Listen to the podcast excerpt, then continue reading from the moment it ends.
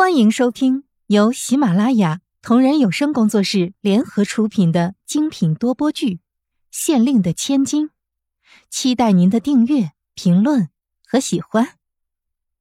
第四十九章许愿。嗯，他可怜，你被他逼到这个地步，难道就不可怜吗？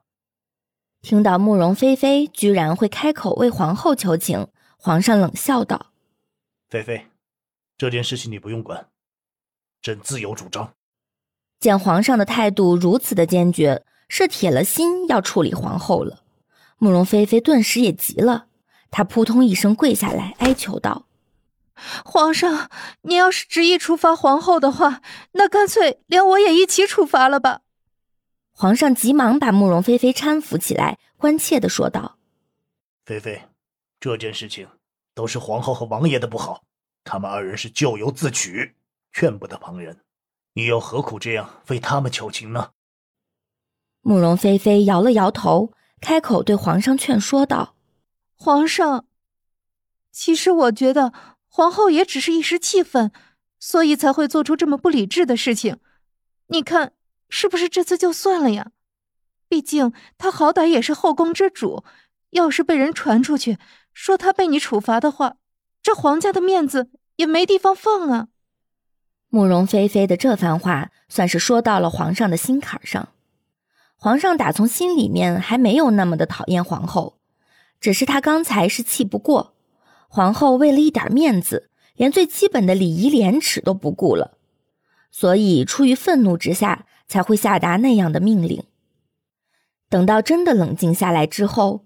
皇上的心头顿时又有些松动起来，那么多年的感情放在那里，真要让他翻脸不认人，把皇后弄个怎么样，他还真做不到。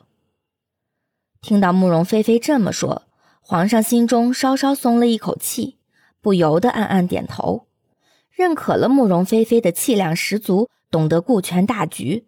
于是他便说道：“既然你为他们求情了，那好。”这次我就放过他，要是再有下一次，你再怎么求情也没有用。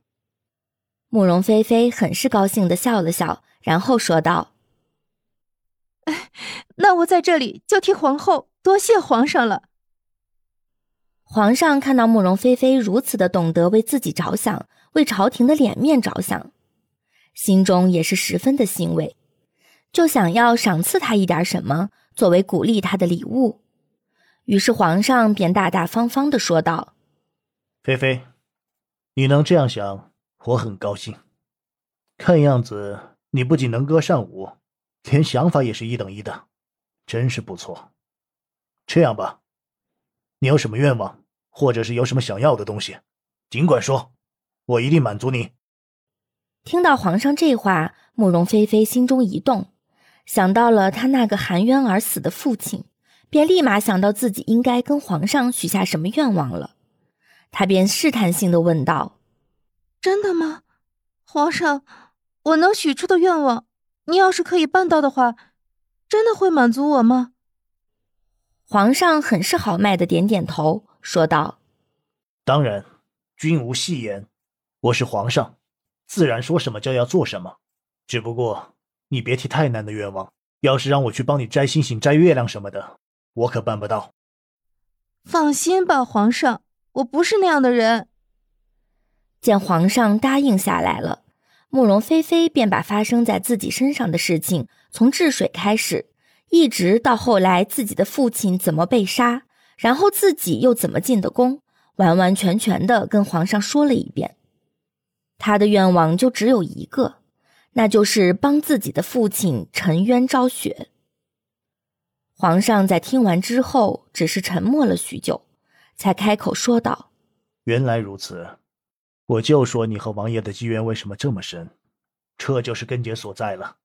你放心，这件事情我会派人查清楚的。”说完这话，心思沉重的皇上也顾不得继续游玩，便匆匆的回宫了。而慕容菲菲要做的就是安心的在宫中等待。等到皇上的人把事情的真相查清楚之后，一定会给他一个满意的答复的。回到自己的寝宫之后，皇上便把刚才从慕容菲菲那里听到的事情，在心中从头到尾整理了一遍。他这才发现，原来这件事情当中居然有如此多的纰漏。只是当初自己太过于愤怒了，才什么都没有看出来，真是太冲动了。想到这里，皇上便对寝宫门外一个站岗的小太监吩咐道：“小李子，你去禁军大营一趟，叫苏文成过来见我。”是皇上。那个名叫小李子的小太监恭恭敬敬的一点头，然后便飞一般的跑了出去。不过片刻钟的功夫，一个身穿铠甲、头戴金盔的将军便从外面来到寝宫门口，扑通一声跪倒在地，高声说道：“臣禁军左营统领苏文成参见皇上，皇上圣安。”嗯，苏统领，你进来说话。听到大殿里面的皇上发话了，苏文成这才站起身来，然后走到大殿当中，在皇上前方低下脑袋，一副认真听讲的架势。见苏文成进来了，皇上没有直截了当的说让他做什么，反而是先拉起家常道：“苏统领，在禁军几个统领当中，你和我的关系算是最近的吧？”“是的，皇上。”虽然不知道皇上莫名其妙的问出这么一句来，到底是个什么意思，苏文成还是认认真真的回答道：“说起来，皇上和臣也算同窗。当初皇上在学习剑术的时候，我们是一个老师教出来的。臣是沾了皇上的光，才能升任禁军左营统领一职。”本集已播讲完毕，下集。精彩继续。